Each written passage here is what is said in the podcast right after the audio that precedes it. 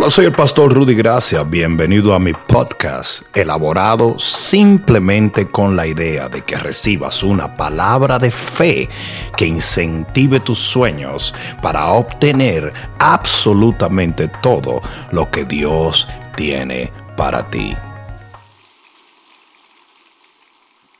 Libro de Mateo capítulo 24 y versículo 36 libro de Mateo capítulo 24 y versículo 36 dice la palabra de Dios. Pero el día, del día y la hora, nadie sabe. Ni aun los ángeles de los cielos, sino solo mi Padre. Está hablando de la venida del Señor. Mas como en los días de Noé, dice el día no lo sabe, pero les voy a dar ciertas señales. Mas como en los días de Noé, así será la venida del Hijo del Hombre. Porque como en los días antes del diluvio estaban comiendo y bebiendo, casándose y dándose en casamiento hasta el día en que Noé entró en el arca, y no entendieron hasta que vino el diluvio y se los llevó a todos, así será también la venida del Hijo del Hombre. Entonces estarán dos en el campo, el uno será tomado y el otro será dejado. Dos mujeres estarán moliendo en un molino, la una será tomada y la otra será dejada. Dale un codazo al que está al lado y dile, presta atención. Velad. Y esto dice el Señor a esta generación, velad pues, porque no sabéis a qué hora ha de venir vuestro Señor. ¿Cuántos pueden decir amén a la palabra de Dios? Pon la mano en tu corazón y háblale a tu corazón diciendo, despiértate a velar por la venida de tu Señor. Amén. Ahora dale un fuerte aplauso.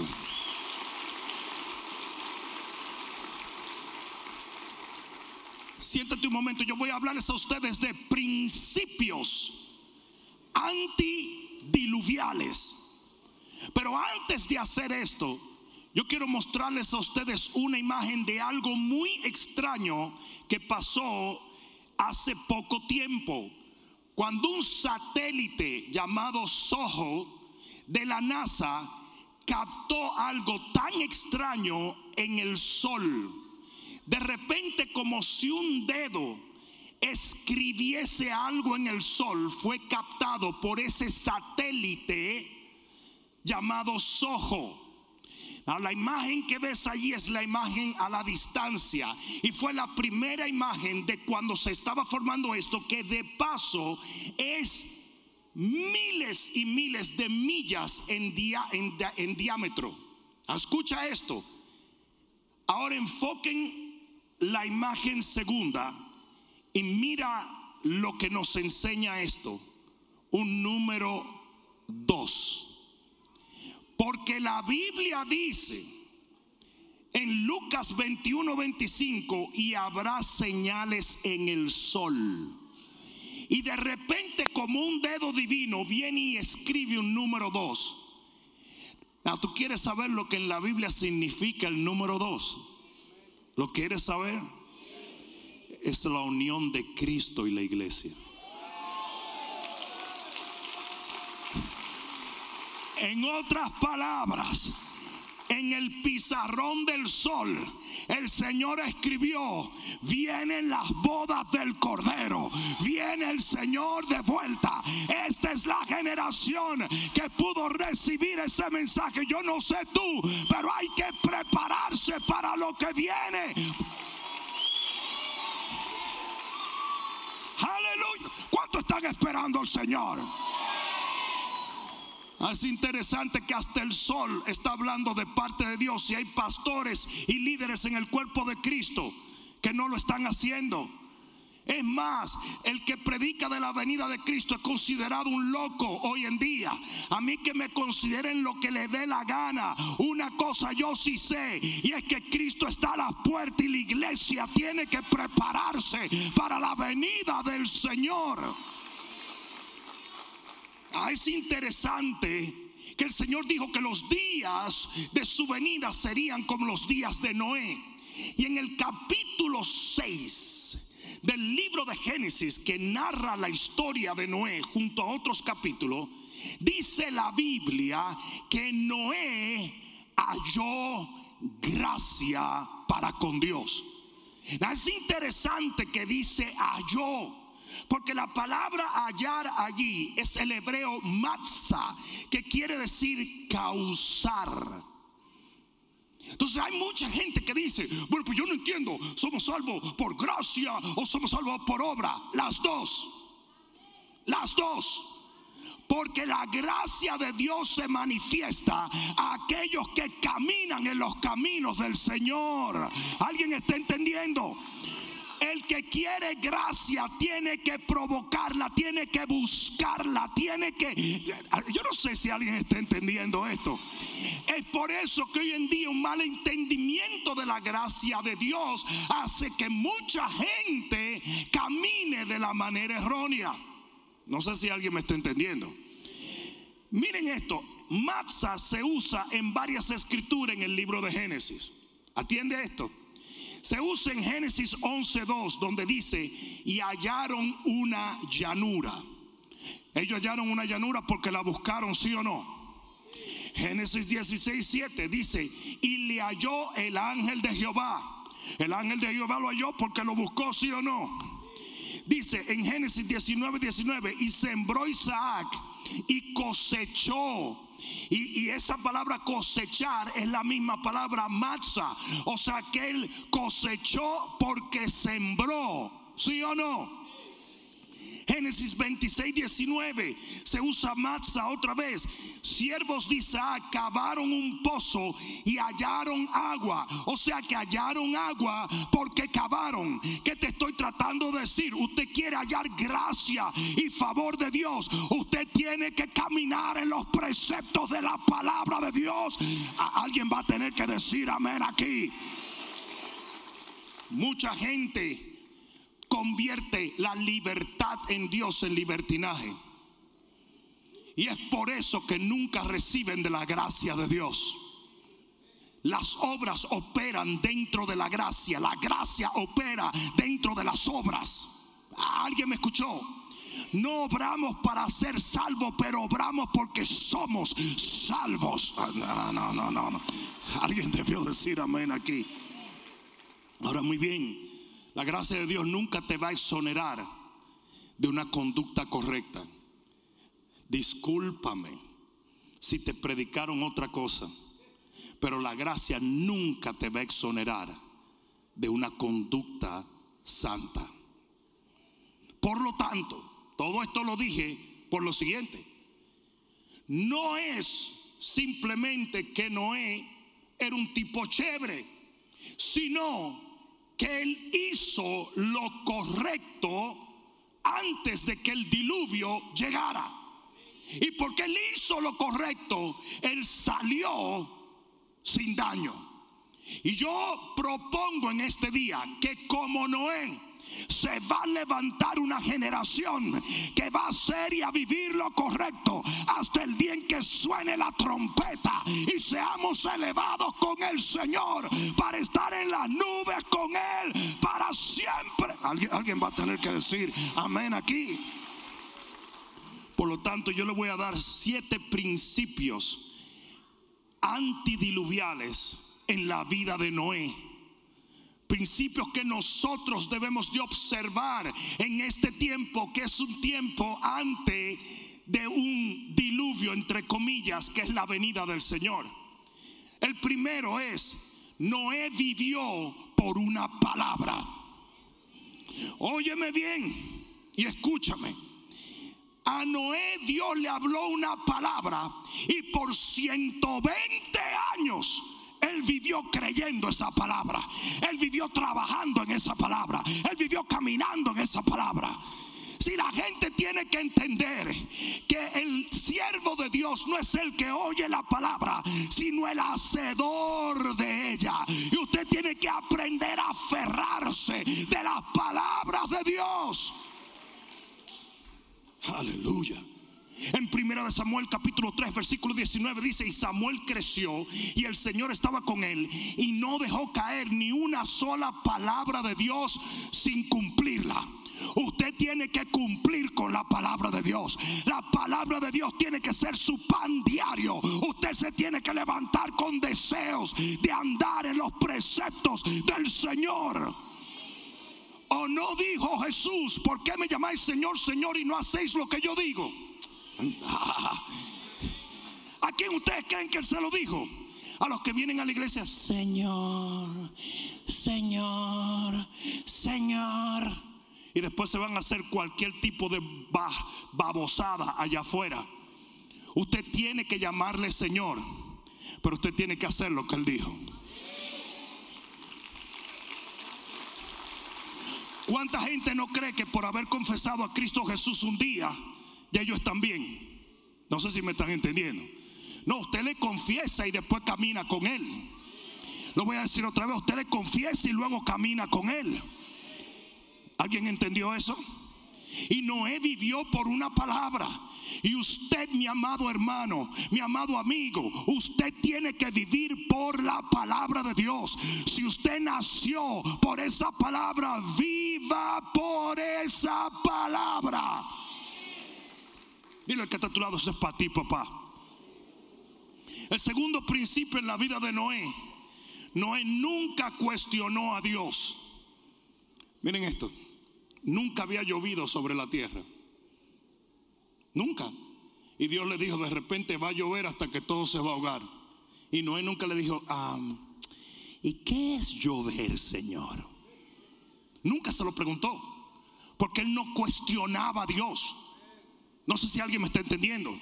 Señores, Noé nunca le preguntó a Dios por qué yo tengo que meter tantos animales en un arca cuando tú los puedes crear con un abrir y cerrar de ojos. Noé sabía que Dios había creado todos los animales. Entonces, ¿para qué me vas a hacer construir un arca y llenarla de animales cuando tú lo puedes crear otra vez? No sé si alguien me está entendiendo. Pero Noé nunca lo cuestionó. Nunca. Noé nunca le dijo, ¿y por qué un diluvio? Noé nunca le dijo, ¿y por qué un barco? ¿Por qué tú mejor no me metes en una montaña ahí tranquilito hasta que se vayan las aguas?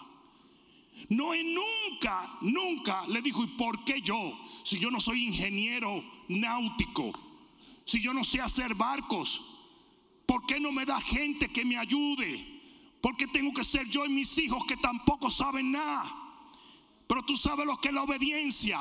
La obediencia no cuestiona, la obediencia solamente actúa en la autoridad de otro. Ustedes saben por qué hay gente que no obedece nunca. Porque tú crees que para obedecer tú tienes que estar en la misma página. No. Cada vez que usted le dice a su hijo, párate que va para la escuela, él te dice, pero ¿por qué? Yo no quiero ir hoy a la escuela, porque yo tengo que ir a la escuela. Y usted le dice, obedezca y pare si vaya. Y no me cuestione porque you can't handle the truth. Cabezón. Usted no puede, yo no le puedo explicar todo eso y así mismo Dios no te va a explicar nada. Dios no te va a explicar nada. Él pretende que tú cuando un policía te para y te dice, dame tu licencia, tú no le dices, explícame por qué te tengo que dar mi licencia. Y por qué me... ¿Tú sabes lo que te va a pasar? Te van a dar un fuetazo. Porque en ese momento la autoridad demanda que usted obedezca. Y después salen culpando, ay, que me discriminaron, no te discriminaron nada. Es que usted es un rebelde y un fresco. Cuando usted se le hable, si es una persona en autoridad, usted obedece. Y si es Dios, usted recontra, super, hyper, double, obedece.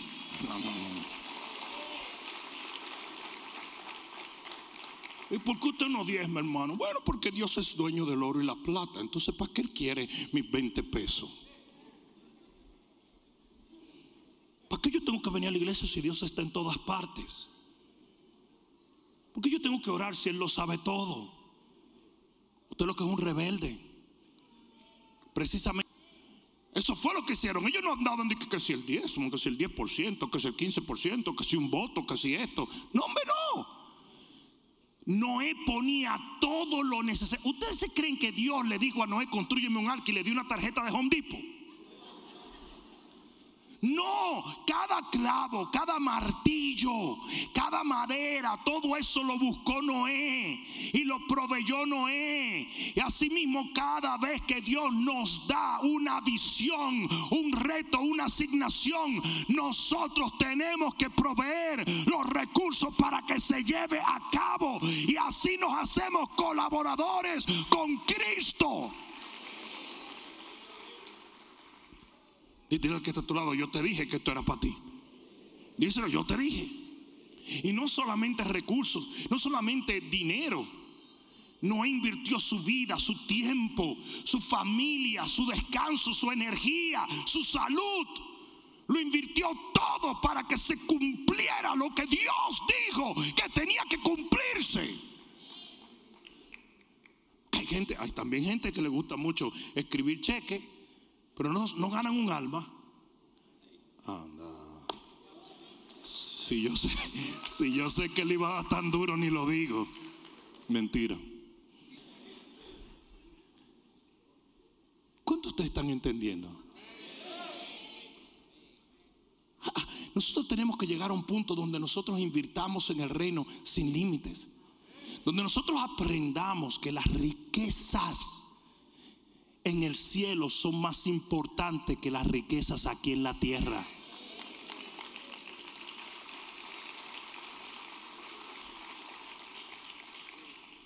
tú sabes lo que dice cualquier impío. Y ahora te voy a revelar si eres un impío. Eso lo está diciendo el bishop para que den dinero. Y te voy a revelar algo solamente a manera de testimonio. Mi familia ha sido la familia dadora número uno de esta iglesia desde su comienzo hasta el día de hoy.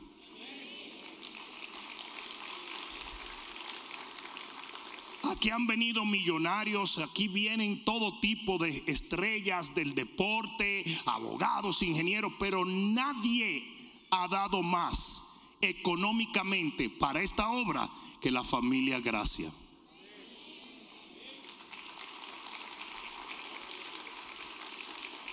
Nadie. Yo no voy a permitir. Aquí puede venir quien sea y yo le gano. Rapidito.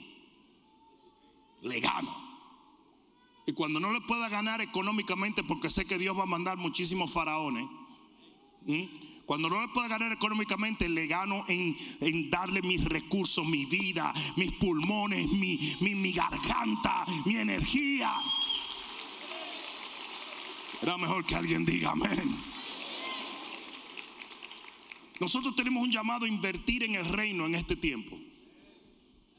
Tenemos un llamado a entender que el tiempo es corto y la necesidad es mucha.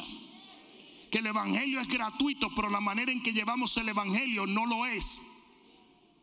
No se alcanza el mundo con limones.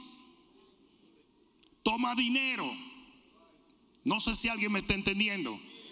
Te, voy a decir algo chocante, te puedo decir algo chocante. Esto va a ser bien, esto es bien profundo lo que te voy a decir. Este edificio costó millones de dólares. No. Yes. ¿Para qué desperdiciar eso si podemos adorar a Dios debajo de un palo? ¿Seré yo mono? ¿Seré yo alguna cacata o alguna ardilla? Cuando Dios es el que ordena que hagamos templo.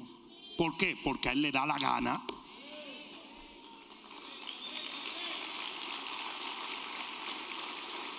Y si es cierto que podemos adorar debajo de un, árbol. Si así lo quisiera Dios, así lo hacemos.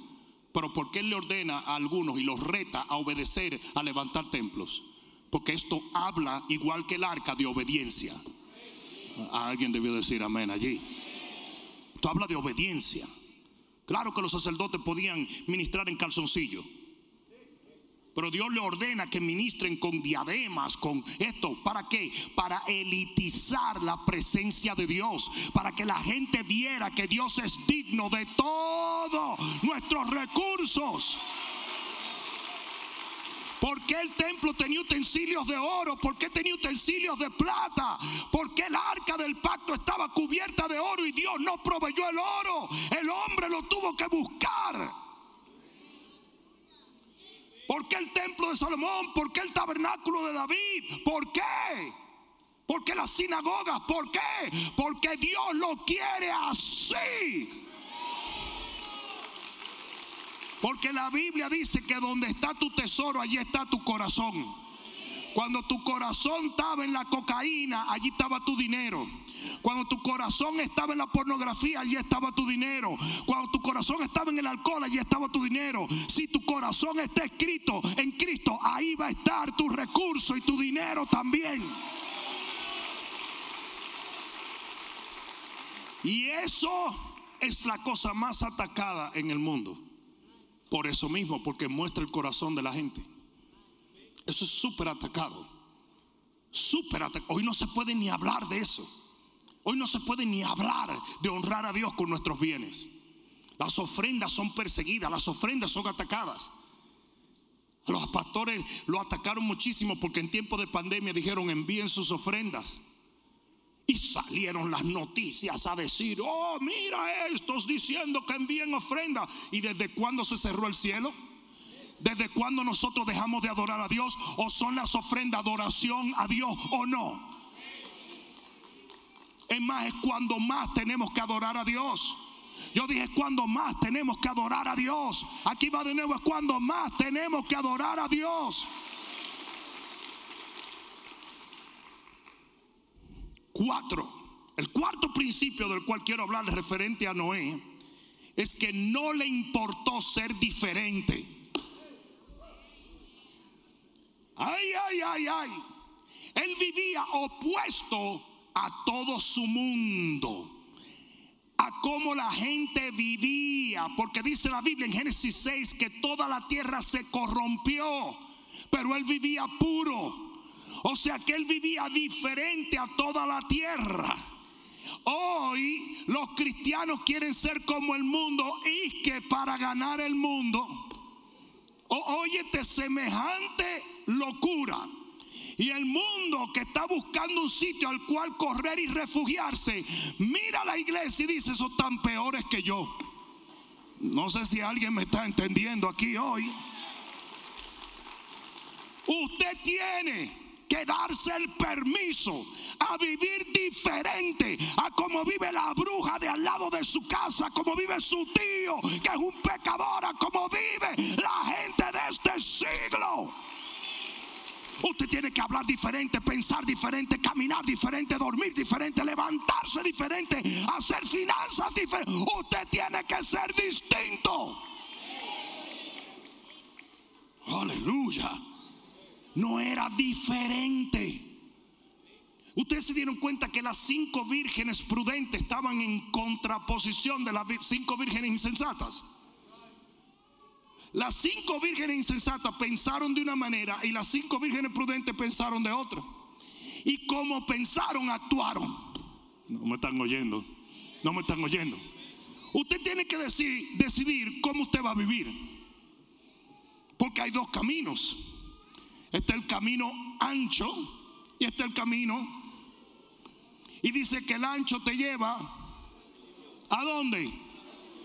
A la destrucción. Y el estrecho te lleva. Pregúntate por qué camino está caminando tu familia. Pregúntate si tú estás tratando de ser igual a la gente que no le sirve a Cristo. Usted tiene que ofender con su vida a los que no le sirven al Señor.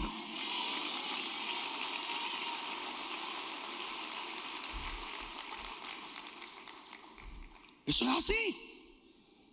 Hello. Hoy todo el mundo puede salir del closet. Di que en Estados Unidos de América hay comunistas. Señores, pues ustedes habían visto que disparate más grande. Di que en Estados Unidos comunista. Pero tú habías visto. In the United States of America. Comunista. Yo, yo le pago un ticket y lo mandamos para cualquier nación comunista y lo depositamos allá. Pero América déjala como el bastión de la democracia del mundo, de la justicia del mundo. Balsa de locos. O sea, loquita esa boricua que anda ahí en Nueva York hablando disparate. No ha pasado ni un día de hambre. Di que comunista, pero cuando, cuando Cuba está ahora mismo batallando por su independencia, ya no agarra un avión o un bote y se va a pelear para allá. Ándale, ándale. Flaquita babosa, dale. Dale. Vete a defender el régimen castrista. Échale. Yo nunca he visto una nación comunista donde la gente esté tratando de entrar a lo loco. Está todo el mundo loco por irse. Y los guardias parando a la gente para que no se quede sola. Todo el mundo huyéndole al comunismo. Y así quieren meterle a uno una doctrina comunista. Esa es la babosada más grande del mundo. Y hoy en día el comunista puede ser comunista a la franca. El pájaro puede ser pájaro a la franca. El transexual puede ser transexual a la... Yo estaba en el Sogras en estos días y vi un tipo fuertísimo, grande, vestido como hombre, pero con unos zapatos de mujer. Y yo me descontrolé. Yo decía, o sea, es que no lo entiendo. El tipo tenía barba y todo, barba, jeans, camisa, una camisa de cuadro amarrada por aquí, una barba, pero maquillado y con zapatos de mujer.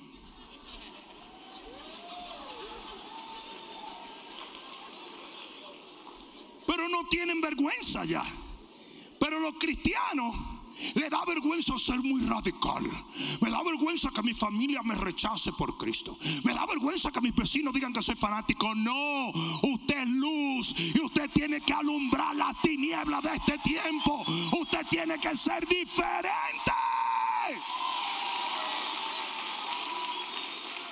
Dice la Biblia que se conviertan ellos a ti y tú no a ellos.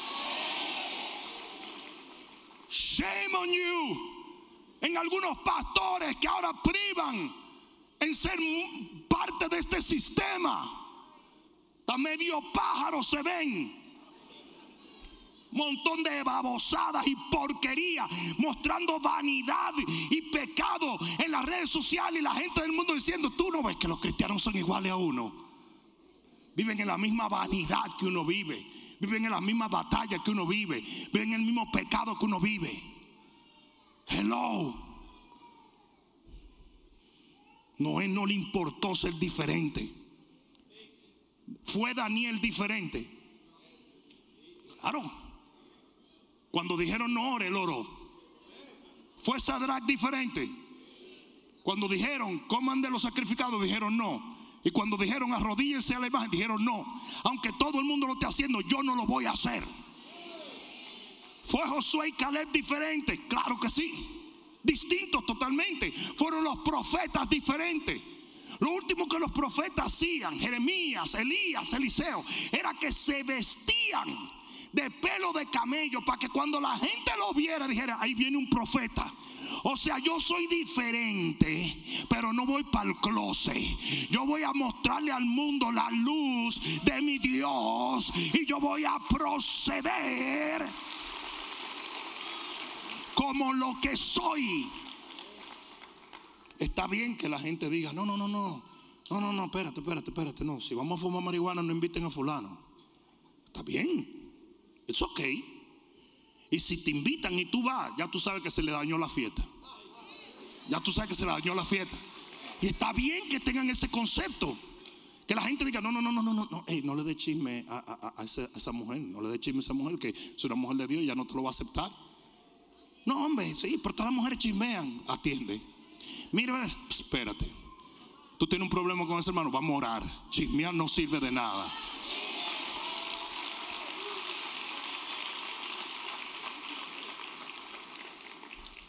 Hello. Hello. Hoy en día en Afganistán están matando cristianos. Y es algo muy doloroso. Pero al mismo tiempo hay una recompensa eterna para aquellos que mueran martirizados por la causa de Cristo.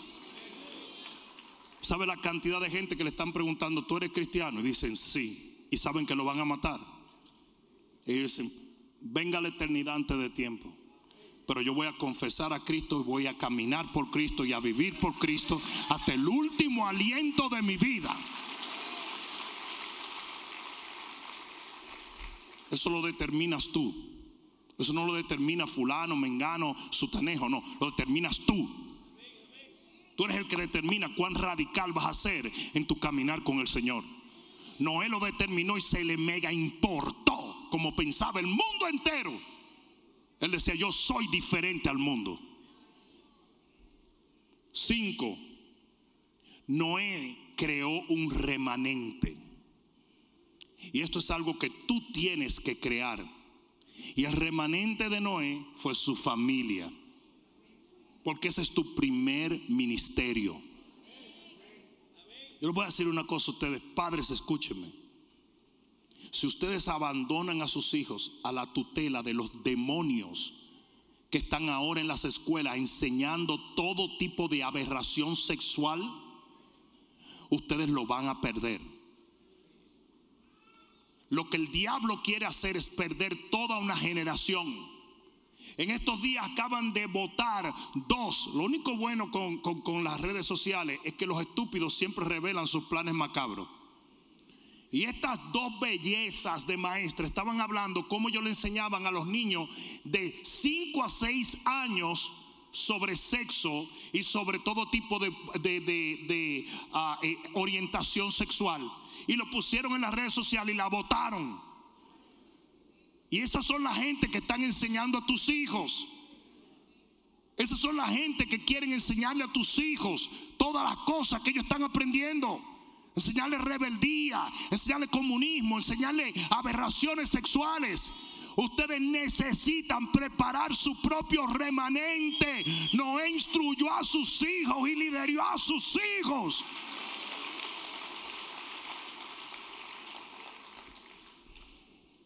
Aquí hay gente que no, no permiten que sus hijos falten un solo día a la escuela porque ellos tienen que trabajar. Pero sí permiten que no vengan a la iglesia un domingo.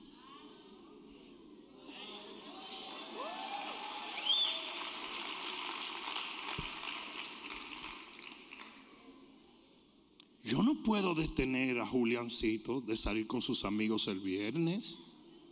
¿Mm? ¿Desde cuándo? Él vive en tu casa. Él come en tu casa. Él duerme en tu casa. A menos que él quiera amanecer en cuero en el parque, él va a oír lo que tú le dices. My house, my rules.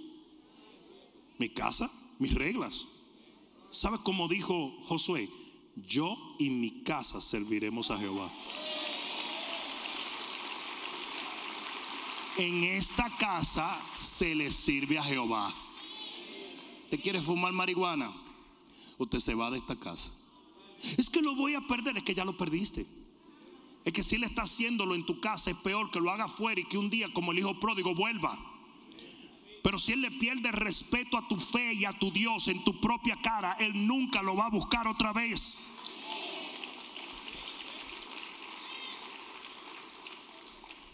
¿A quién yo le vine a hablar hoy? Eh?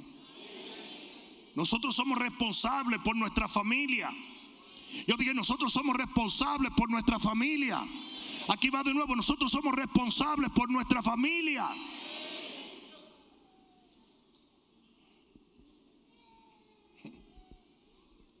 En Jeremías 35, rapidito, Jeremías 35, mira lo que dice, versículo 1. Palabra de Jehová que vino a Jeremías en días de Joacim, hijo de Josías, rey de Judá, diciendo, Ve a la casa de los recabitas y habla con ellos e introdúcelo en la casa de Jehová, en uno de los aposentos y dales a beber vino. Tomé entonces a Hazanías, hijo de Jeremías, hijo de Abisnías, a sus hermanos y a todos sus hijos, a toda su familia de los recabitas, y los llevé a la casa de Jehová, al aposento de los hijos de Anán, el hijo de Igdalías, varón de Dios, el cual estaba junto al aposento de los príncipes, que estaba sobre el aposento de Maasías, hijo de Salum, guarda de la puerta. Yo no sé por qué Jeremías tuvo que dar todas esas direcciones.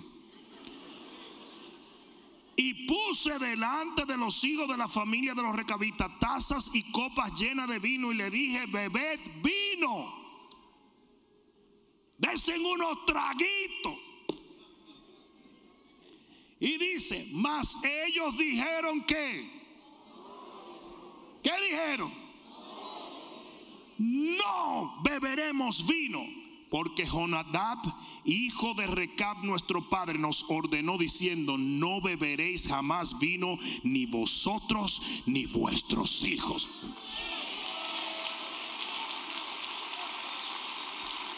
Instruye al niño en su camino y aunque fuere viejo no se apartará de él. Ahí no estaba su papá ya, pero estaba la enseñanza. Y nosotros somos responsables de hacer esto con nuestros hijos, con nuestros familiares. Usted tiene que ser el patriarca de su familia. En esta casa no se blasfema contra Dios. En esta casa no se sirve a otro Dios que no sea Jehová. En esta casa vamos a la iglesia, sembramos para Dios, vivimos para Cristo.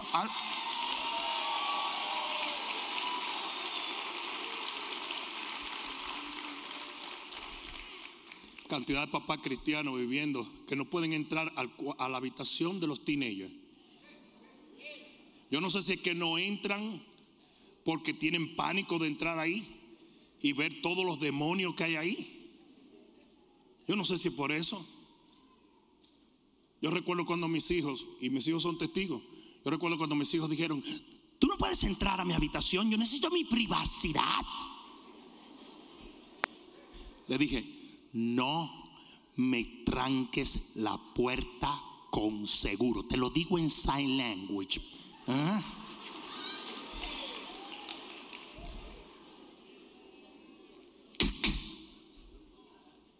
Ok. Pa, desmonté las puertas.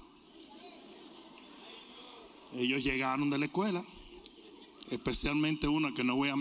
Jesse. Ella llegó de la escuela, tiró su cosa y hizo.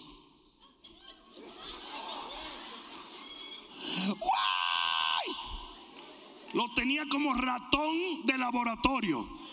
Pasaba cada rato y decía. Más nunca cerraron una puerta. Más nunca. Lo entrené, pero fue como por dos meses que lo dejé sin puerta. Me van a ver desnudo. No, cierra la ventana, pero la puerta que te vea la familia, que eso no importa.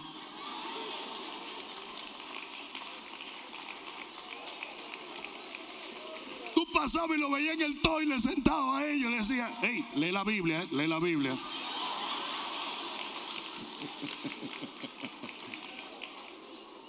Freco, atrevido. Los recabitas dijeron, no, nuestro papá nos prohibió beber, nosotros no bebemos. Y nosotros honramos a nuestro padre, porque era digno de honra. Ahí había autoridad, ahí había respeto, ahí había amor.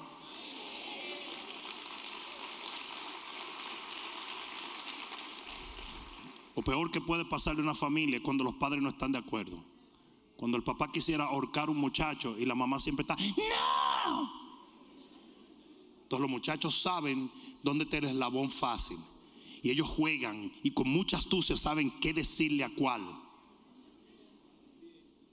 Los papás tienen que estar en un común de, un común de acuerdo y no es de hacerlo feliz. No, es de velar por sus almas.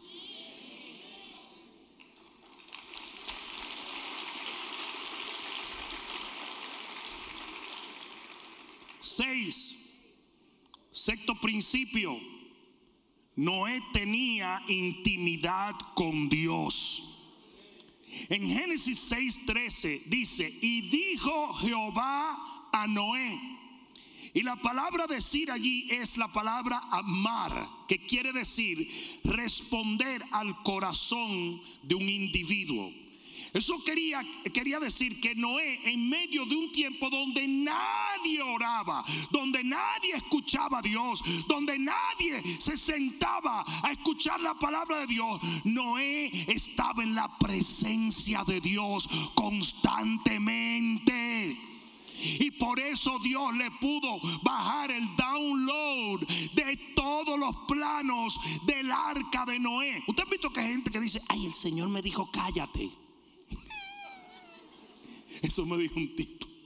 Yo le conté cuando el tipo vino y me dijo, pastor, yo me estaba levantando y de repente sentí que Dios me dijo chará. ¿Cómo fue que te dijo? Chará. Y yo buscando en el diccionario hebreo, sharak, sharak, sharak, sharak, share, sharak. Volví donde el tipo, ¿qué fue lo que tú me dijiste? Me dijo chará.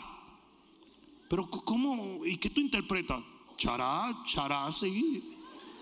Oh, shut up. Oh, oh, oh. Y dice, ¿qué te cree que yo debo hacer? Cállate la boca entonces. Está hablando mucho.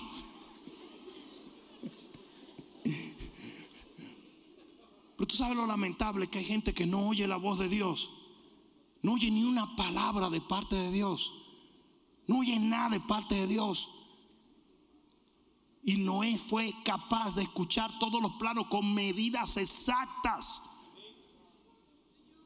Ustedes ven eso que yo le acabo de presentar de ese número 2 en, el sol. Hay gente que dicen, ah, no, de, coincidencia. Ni la NASA está diciendo que es coincidencia. o sea, ni los incrédulos están diciendo que es coincidencia. El dedo de Dios escribe un número en el sol. Pero hay gente que no oyen a Dios ni que Dios le grite y le dé cuatro galletas. Mi mamá siempre venía a levantarme en la mañana. Me decía, levántate mi hijo. Levántate mi hijo. Mi hijo, tengo el desayuno, levántate. Y ya la última señal de advertencia, levántate que tu papá se levantó ya. Ese era mi despertador se me iba el sueño de una vez. Levántate, tu papá se levantó. Mi mamá siempre decía, y si él viene para acá arriba, a Dios que reparta suerte.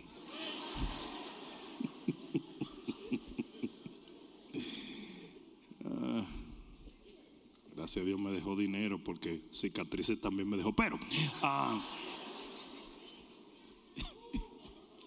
que pague, ¿verdad? Por todo lo que me hizo. Bien.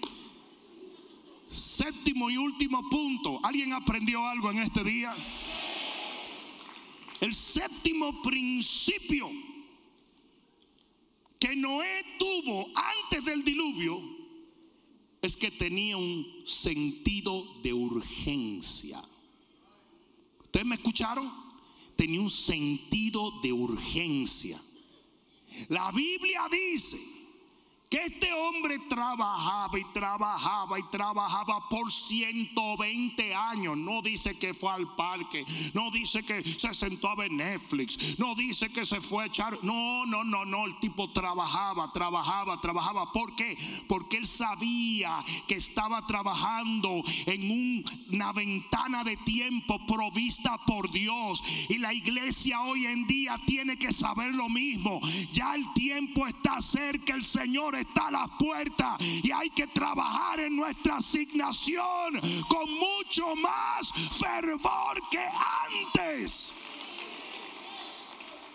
Y dile que está a tu lado, sea a ti que te están hablando.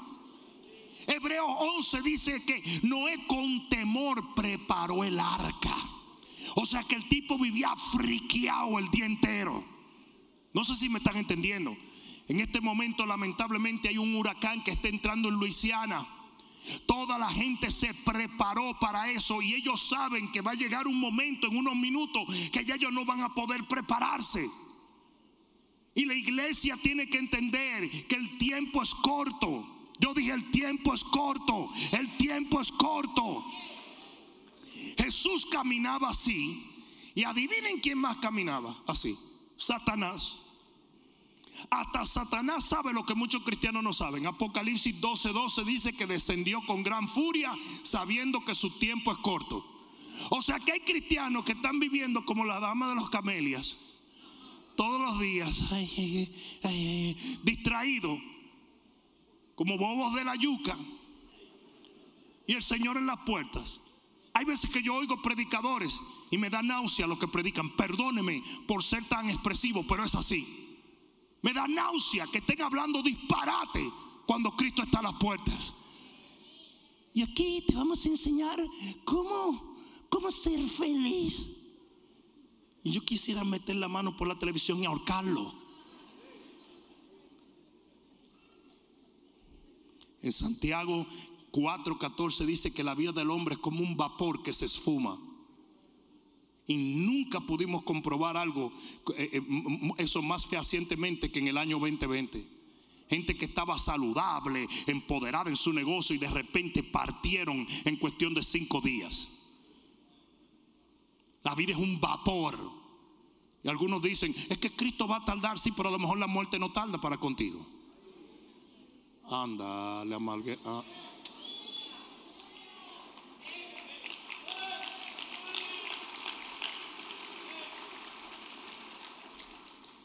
I'm sorry. I'm sorry. Yo prefiero ser reprendido con la verdad que engatusado con una mentira.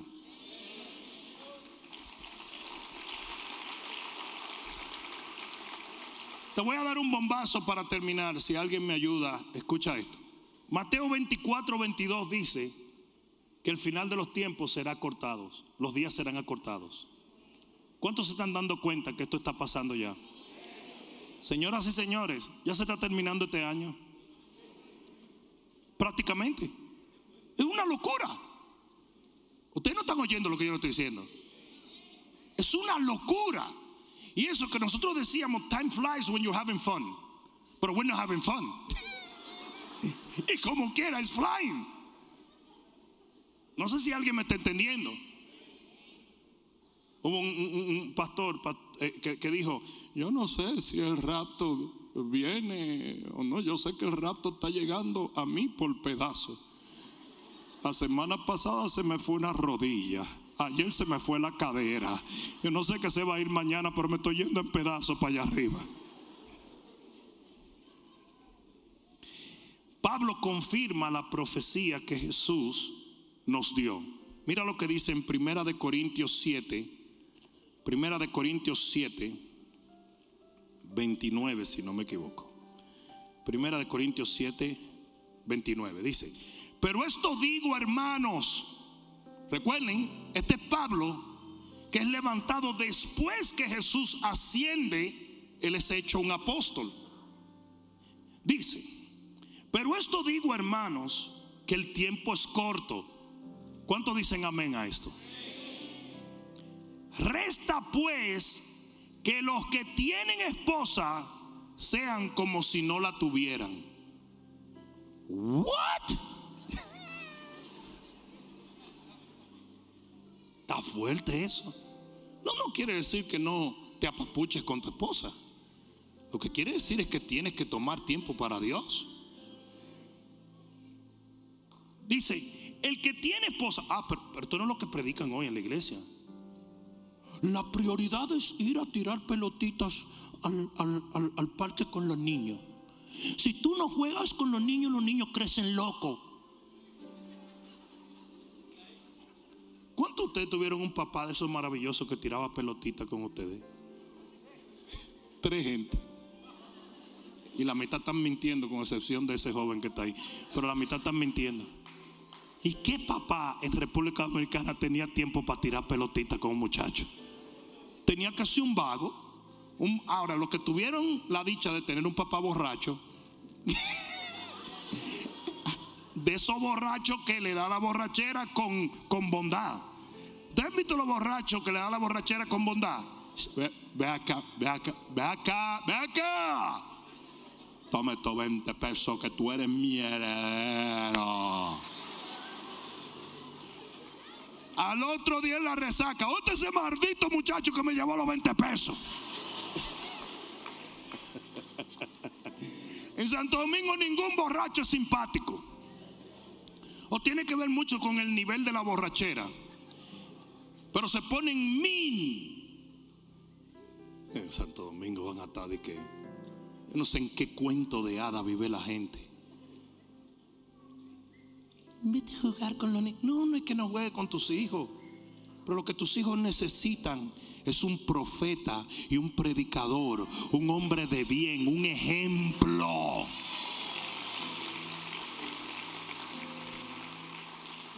O sea, la cantidad de gente, especialmente dentro de los anglosajones, eso se usa mucho. El papá que anda corriendo de cancha en cancha con los hijos.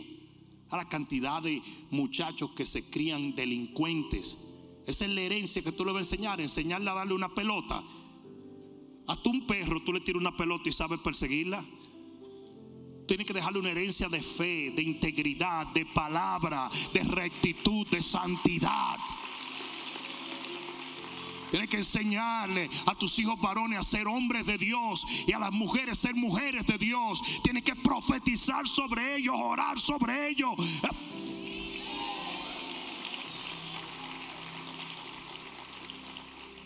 Dice aquí, dice, y los que lloran, los llorones, los que lloran como si no llorasen, en otras palabras, deje la ñoñería, compadre, y póngase a hacer lo que usted está supuesto a hacer.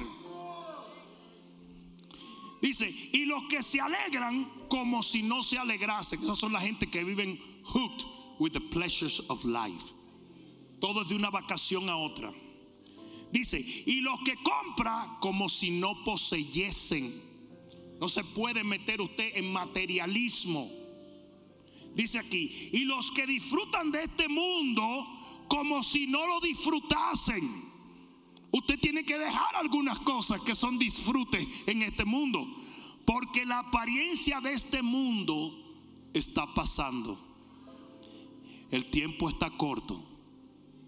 El tiempo está corto. Escucha porque voy a terminar con esto. Hebreo 10:37 dice, porque dentro de muy poco tiempo el que ha de venir vendrá y no tardará. Y en Romano 13, con esto termino, libro de Romano, capítulo 13 y versículo 11. ¿Alguien aprendió algo hoy?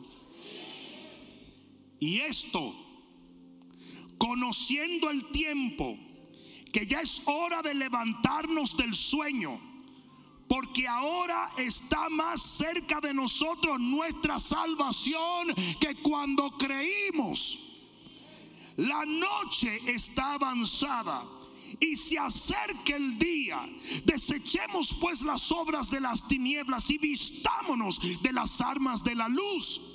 Andemos como de día honestamente, no en glotonerías o borracheras, en lujurias, en lascivias o en contiendas y envidia, sino vestido del Señor Jesucristo y no proveáis a los deseos de la carne. ¿Cuántos reciben este mensaje hoy en día? ¿Cuántos lo reciben? Ponte de pie, por favor.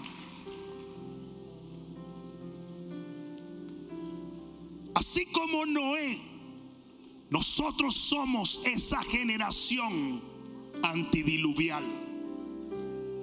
Y si Noé halló gracia, o más bien buscó esa gracia, nosotros también podemos encontrarla.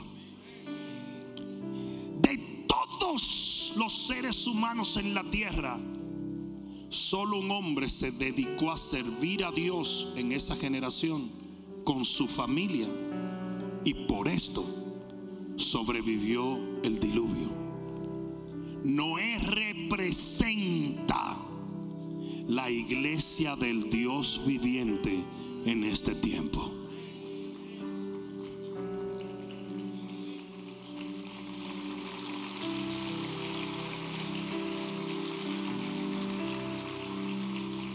Iglesia, el tiempo es corto. Y tenemos una misión que demanda nuestra entrega. Tenemos una conducta que seguir, una transformación que experimentar y un reto que cumplir. Hoy más que nunca se necesita ser sobrio en las cosas de Dios. Necesitamos ver las señales de los tiempos. Hoy te mostré cómo la Biblia dijo muchos años atrás que en el final de los tiempos habrá señales en el sol. Y hoy te mostré cómo de la mano de Dios los incrédulos están viendo señales en el sol. Si la iglesia no despierta la realidad del tiempo en que estamos, nuestra generación tampoco lo hará. Mi pregunta es esta. ¿cuántos de los que están escuchando este mensaje serían capaces de decir, así como Noé halló gracia en su generación, yo quiero hallar gracia en este tiempo?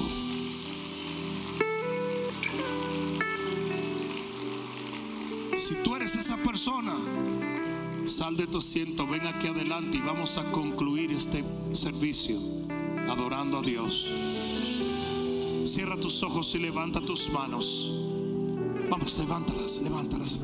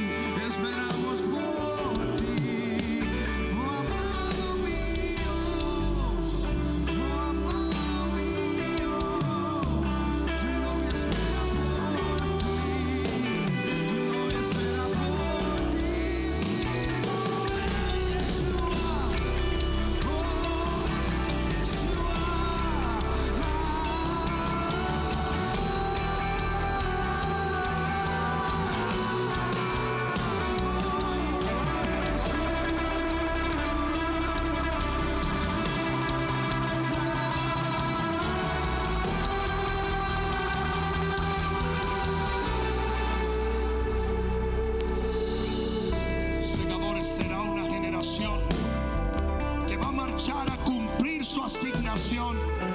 El Señor nos ha levantado en esta hora para hacer luz en el final de los tiempos.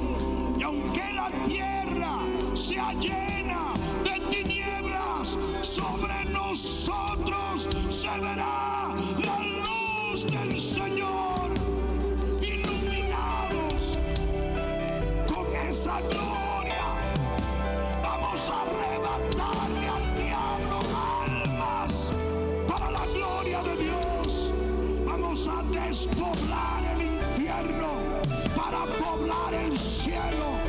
Vamos a ir en contra de toda fuerza del mal y triunfaremos por él, para él y en él. Nadie podrá hacernos frente, nada nos detendrá, nada nos dañará, porque marcharemos y hollaremos serpientes y escorpiones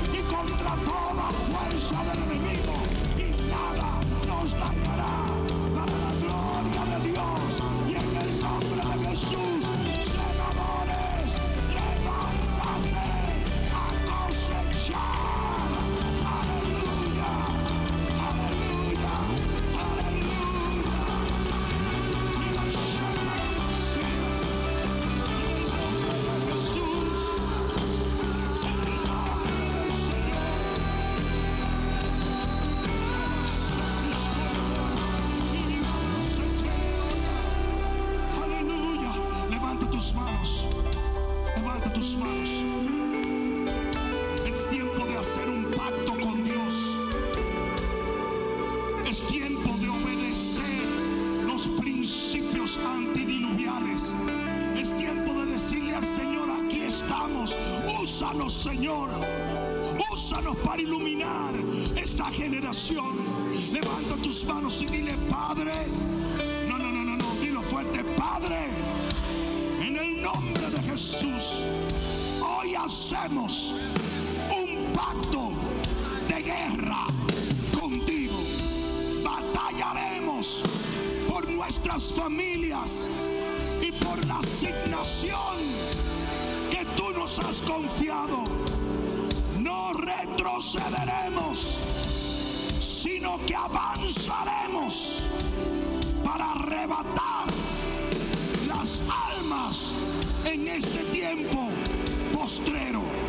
Mi vida proyectará la luz que el mundo en tinieblas necesita. En el nombre de Jesús, amén. Amén. Amén.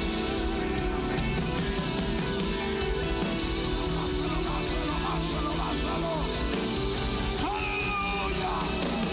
¡Uh! Gloria, gloria, gloria, gloria, gloria, gloria. Que Dios los bendiga. Nos vemos a mediana semana. Espero que esta palabra cale profundamente en tu alma y que se convierta en pasos de fe que te permitan llegar al destino que nuestro Señor ha trazado delante de ti y de los tuyos. Dios te bendiga.